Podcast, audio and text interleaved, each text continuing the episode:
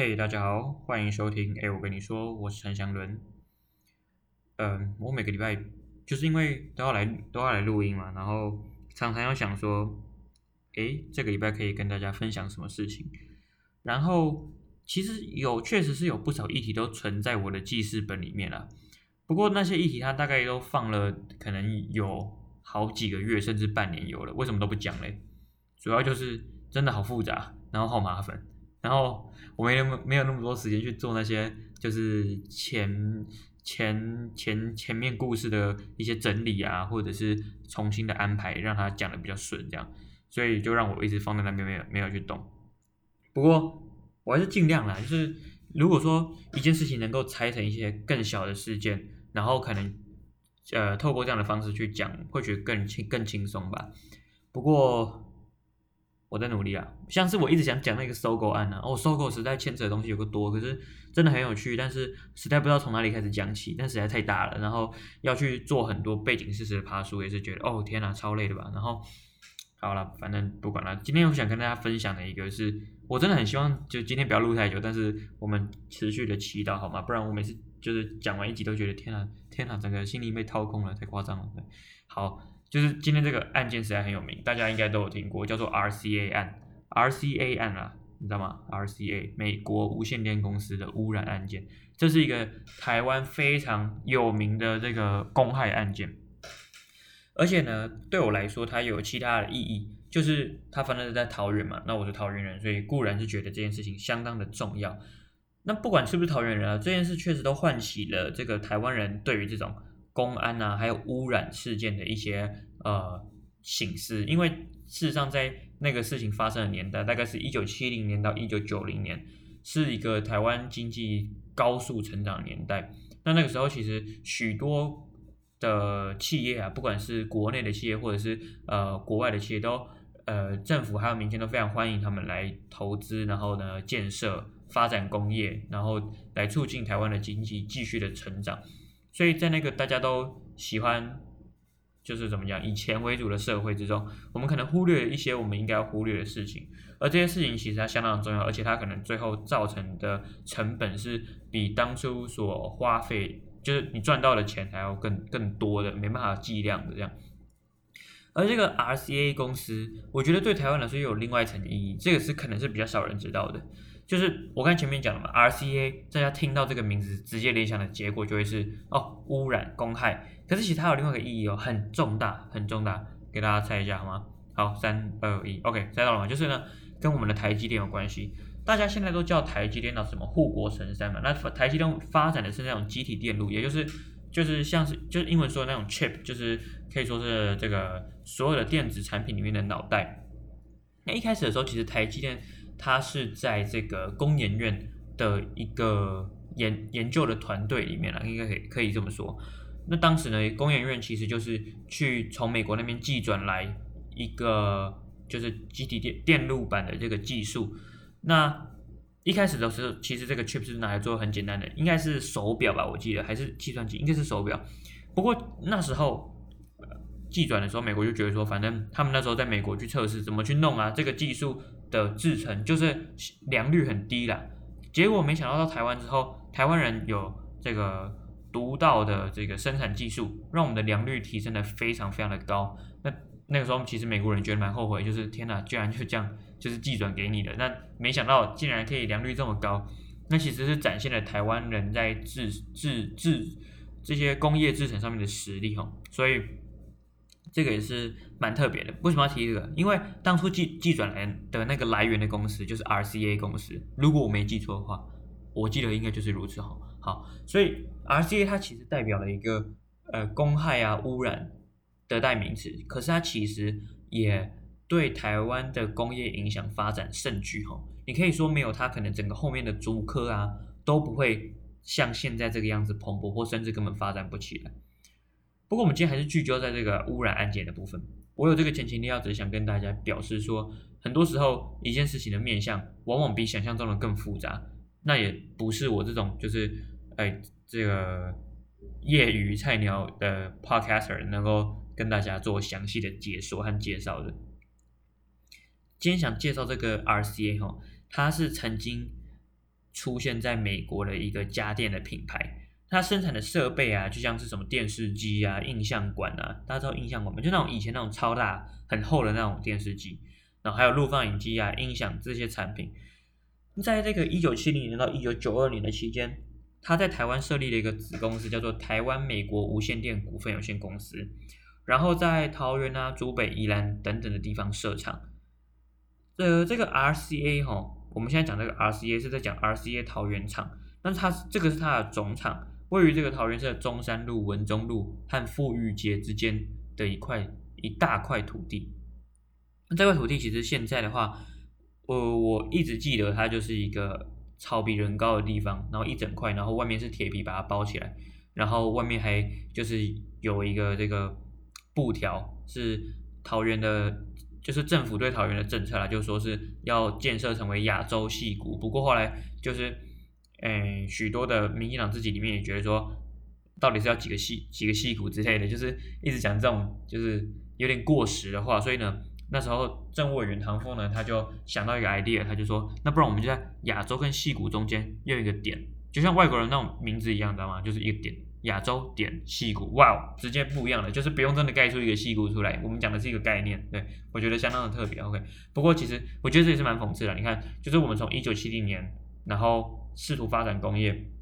那到现在台湾的，就是经济还是依靠在制造业上面。可是我其实觉得，就是我们的经济是不是要一直去依赖制造业，这是一个问号，你知道吗？因为基本上我们的土地是相当的狭小，资源不够多，然后这个人人口虽然不少，不过其实也没有说真的超多了。那我们也不是一个以这个呃技术人力吸收为主的国家，就是不是像美国那种大家都会去工程师都跑到美国去啊这些，就是我们并不像是这种国家，所以。其实是不是应该一直以技术业这种制造业当做一个核心？这是值得思考的。OK，好，那继续讲下去，就是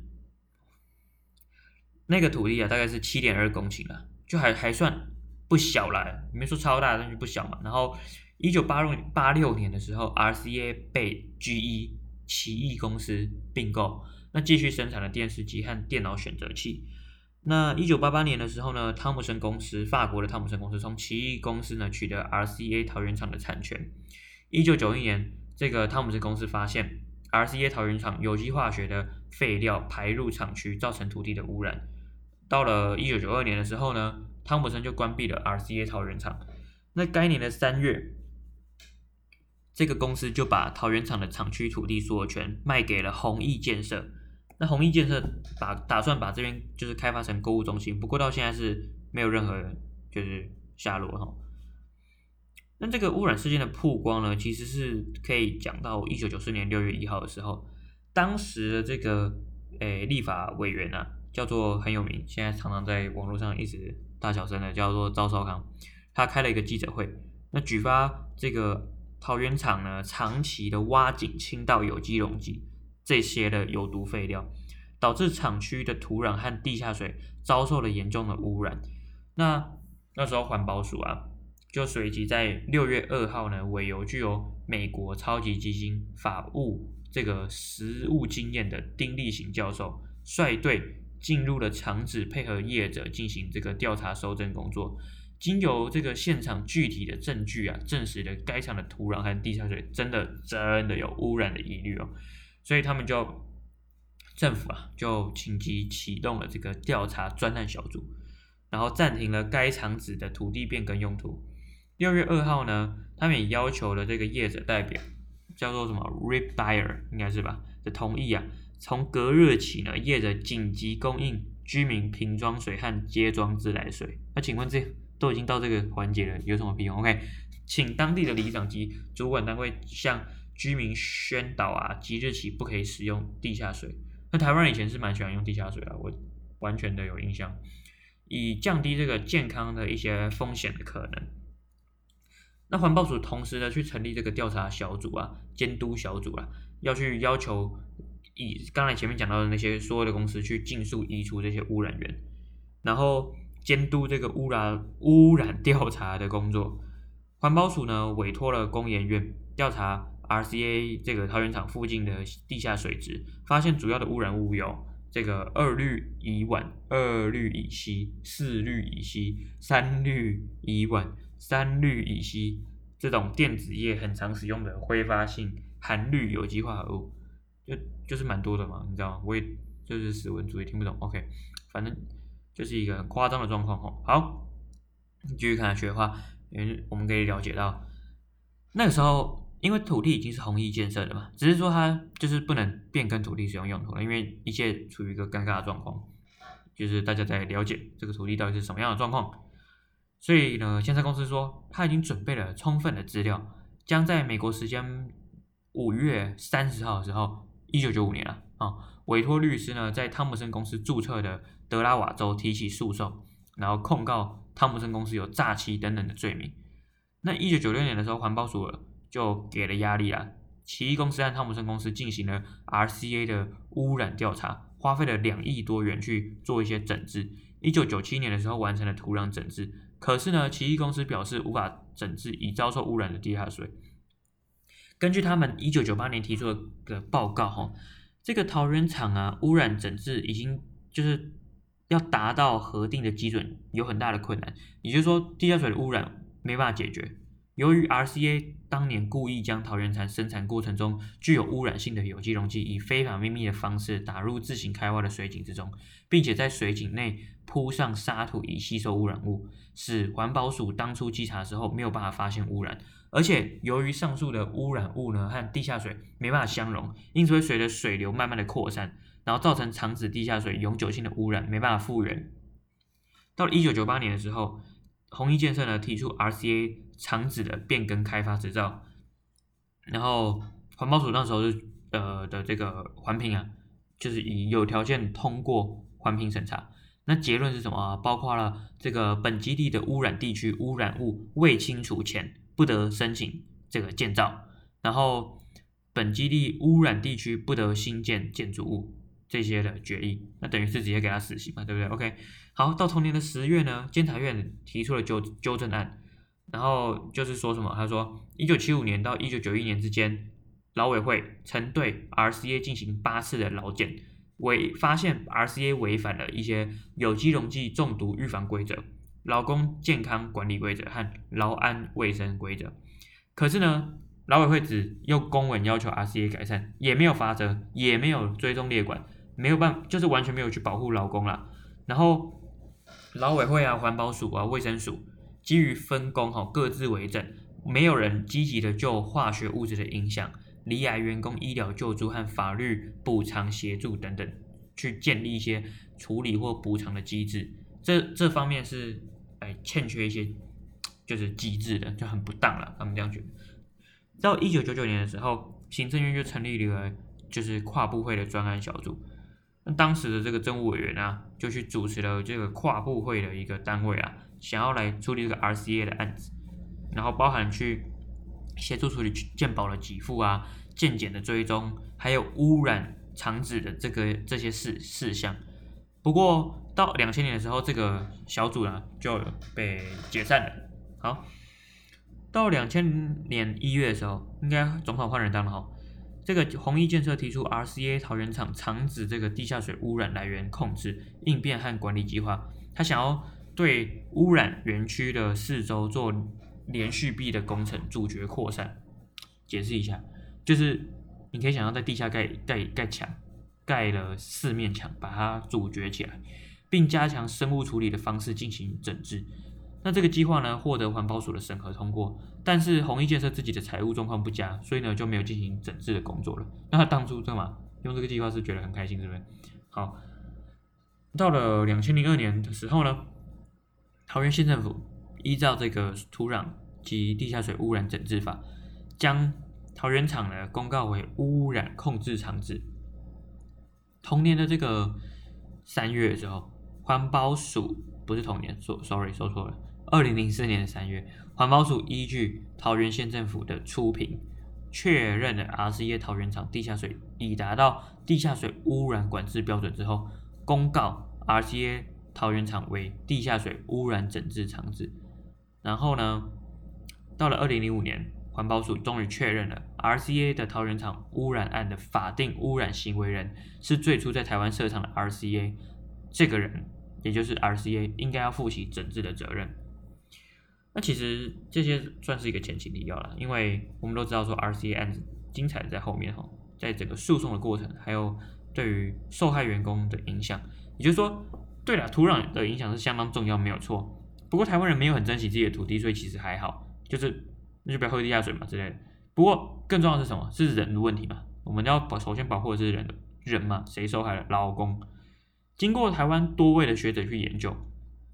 RCA 桃园厂的污染厂址的各种污染物啊，确实有相当高的几率导致癌症或影响健康。由于许多的受雇劳工在工作时吸入或皮肤接触有机溶剂，员工长期暴露在这铺露在这种高度致癌风险的工作环境，就是很恐怖。另外呢，桃园厂的生产线劳工在厂区喝的饮水机是接地下水的，然后不是自来水。光他觉不觉？What？饮水机那就直接那叫饮水机吗？那只是一个水管吧，就是把地下水用上来，太夸张了。而外地的这个受雇劳工住在桃园这个住在桃园厂外附近的员工宿舍，宿舍内使用的哦也是地下水。然后呢，员工洗澡或饮水呢，都是大量大量的容易暴露在高致癌性的有机溶剂里面，so 恐怖。台湾人以前真的很就不只是这个 RCA 厂了，其实台湾人就是蛮习惯用地下水的嘛。可是我们水费其实超便宜的。好了，不管，就是都要省嘛，对不对？一九九八年六月的时候，媒体就报道啦，这个桃园厂的员工啊和厂址附近的居民啊，罹癌啊、死亡啦，这种要求恐怖的是，RCA 在台湾设厂的期间，雇佣了两万到三万人哦，哦，那么多。根据了二零零一年的统计，桃园厂工作多年的员工已经有一千三百七十五人罹患癌症了。包括了乳癌、子宫颈癌、肝癌、大肠癌、鼻咽癌，很多种的各式的恶性肿瘤，其中已经有两百一十六人过世了。很多的受害员工经由媒体报道才知道说，原来自己罹癌和以前同事的癌症过世啊，都是跟这个桃园厂污染有关系。可是裁判书中啊引用的 WHO、IARC 目前为止的科学证据中，也只有三氯乙烯是一级的致癌物，以及它对这个导致肾脏癌是有充分证据。其他成分的风险层级啊，以及这个其他癌症的关联，其实没有一个相当的对应。特别是部分致癌物是广广广泛存存在的，而且呢，对于对应这种多重癌症的情况之下，比如为一级致癌物，且具有这个多种癌症。的充分证据，像是烟啊、酒啊、B 肝啊、C 肝等等，就是这个报告啊，没有办法去充分的去证实说，所以这个 RCA 的污染跟他们的罹癌之间的关联啊，就是比较薄弱一点。好，那如果我们讲法律的部分，在一九九八年七月，这些受害员工他就决定要筹组污染受害者自救会。然后打算对这个 RCA 公司提高求偿。那自救会的筹备完成之后，就是去就已经登就登记了啦。但是对外行动还是简称叫自员工自救会。那两千零一年五月的时候，八十位律师组成了义务律师团。然后隔年的七月呢，向台北地院申请假扣押 RCA 在台湾的资金，然后查询了 RCA 在台湾的资金流向。但是呢，投审会经济部伟大的投审会以机密呢为这个理由拒绝提供，所以律师团呢转向国税局去调阅资料，发现 RCA 于两千年度的利息所得只剩美金三十三万元，换算成本成换算成本金哈，只有新台币一千多万元。两千零三年，呃，RCA 员工关怀协会解除了这个对义务律师团的诉讼委任，到了。隔年两，也就是两千零四年四月二十三号的时候，很三十多名的前员工啊，和附近的居民到台北地检署及台北地院提起团体诉讼，并请求民事赔偿新台币二十四亿元。二零零五年呢，针对 RCA 员工关怀协会提起的团体诉讼，台北地院认为，呃，关怀协会未依法登记为公益社团法人，没办法具备团体诉讼的当事人资格。所以呢，将这个整个案子程序驳回掉了。后来他们上诉到最高法院，最高法院废弃了先前的判决，发回高院，再由高院发回北台北地院审理。那二零零七年的时候，哦，我们这边暂停一下，你会发现，哦天哪，就打个官司，那那么久，上上一个上一秒二零零五年，现在妈随便讲一讲，两年要过去，二零零七年，有法服会呢，啊，还有台北律师公会、司改会，然后台湾人权促进会，还有像是这个司改会的林永松律师啦，然后还有像是其他的一些律师，共同筹组了义务律师团，除了以 RCA 为被告之外，并将奇异公司及汤普森公司都列为了被告，透过法律诉讼想要去争取赔偿。二零零九年十一月十一号的时候，台北地院首次传唤了受害者这个出庭作证，让 RCA 正式进入了诉讼程序。到二零一三年持续的就一直在诉讼之中。你看哦，二零零九年的二零零九年年底才进入了诉讼程序，可是他们什么时候决定要提高？一九九八年。哇哦，哇哦，十年之久啊，要修，真的是有个久了。二零一三年的九月十三号呢，台北地院再一次开庭审理 RCA 污染案。污染案的受害者和家属啊，共同发表了口述历史书，拒绝被遗忘的声音 RCA 工伤口述史。那当庭呢，交给了法官。这个书呢，由关怀协会和这个中华民国工作伤害受害人协会共同制作，然后。记载了污染案十二位受害者的真实故事。到二零一五年的四月十七号，台北地院宣判 RCA 员工关怀协会胜诉，然后那几家公司啊需要赔偿五亿六千四百四十五万元。而一审的判决采纳了劳工方面的请求，原因可以归纳为三点啊：第一，民事诉讼上因果关系的举证责任，原则上要由原告负担，但是法官考量到劳工跟 RCA 知识和财力的落差。加上本案相关资讯都是在 RCA 的控制之中，所以 RCA 所排放的污染和劳工的健康损害间有没有因果关系？其实应该要由 RCA 这种有钱大公司负担举证责任，证明劳工的伤害和他的污染物之间没有关系。在分配完因果举证责任之后，这个法院呢、就进一步强调说，由于这个污染物啊和疾病之间本来就具有这种一一定的不确定性啊。而本案呈本案啊呈现的科学证据已经能证明污染物和疾病之间有一种特定的关联，两者是有一点因果关系的。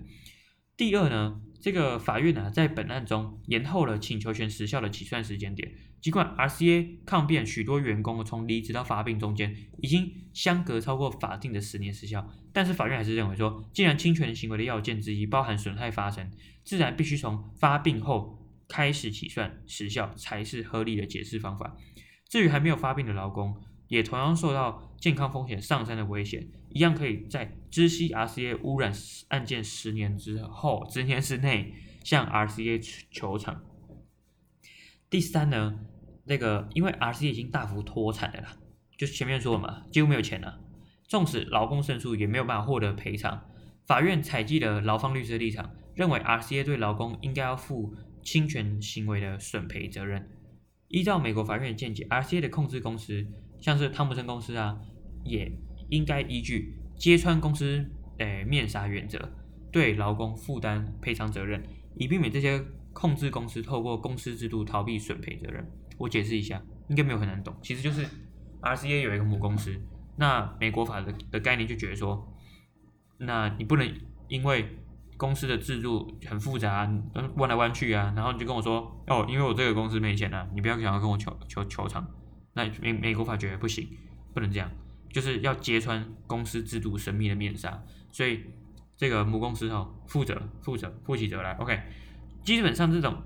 诶，地院目前的看法都是如稳，都是这个稳定如此啊。尽管那个台北地院一审判决 RCA 胜诉，可是呢，RCA 主赔厂的劳工以及部分在提起诉讼前已经死亡的劳工没办法获得这个赔偿，所以他他们强调说还是要上诉了，那个胜诉还是要上诉，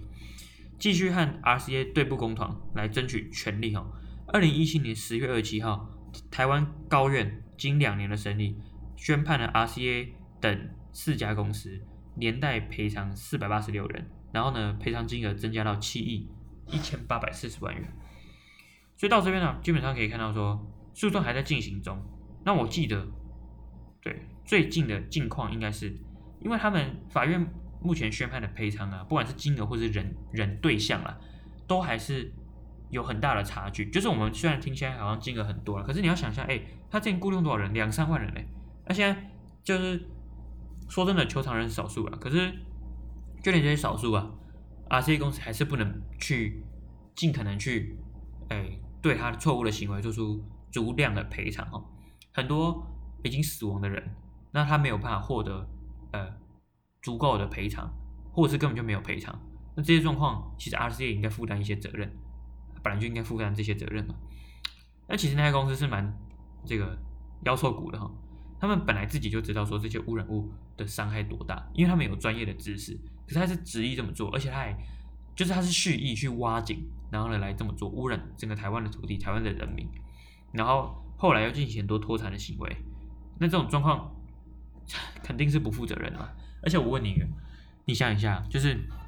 在美国会不会这么做？我觉得有难度啦。美国以前也是有发生过类似案子，但是也就是经历了几次的工伤的惨痛之中，美国的就是整个法治的体系啊，学习到，呃，对这些外部成本内部化的控管，也就是说，这些厂商啊，你不能就是靠着这些污染大家所共有的环境啊，去赚取你。自己赚的爽爽的钱，这是不不被接受的。那也就是这些先进国家呢的公司啊，他们当然知道自己的国家越越污染了，成本越来越高，怎么办？就来到这些亚洲国家污染的土地。那以前的台湾，那之后可能是中国大陆，那后来呢是东南亚，那就是下一个会是哪里？一直都有这种事情发生，但这是被接受了吗？那其实回归到本质来说，终究就是因为这个消费市场关系，我们追求便宜的东西的同时。其实也可以思考说，这些便宜啊，它不会是没有道理的，它不是你不付了就会公司自己吞，只是是有别人帮你付了。就像这个 RCA 以前做电视机好了，美国人可能因此买到了便宜的电视机，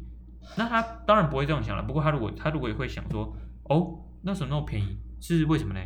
因为台湾的土地、台湾的劳工帮你付了，帮你付了那个差价，就是帮你付了那个不需要承担环境保护成本的费用。所以这些都是值得我们去省思的。你在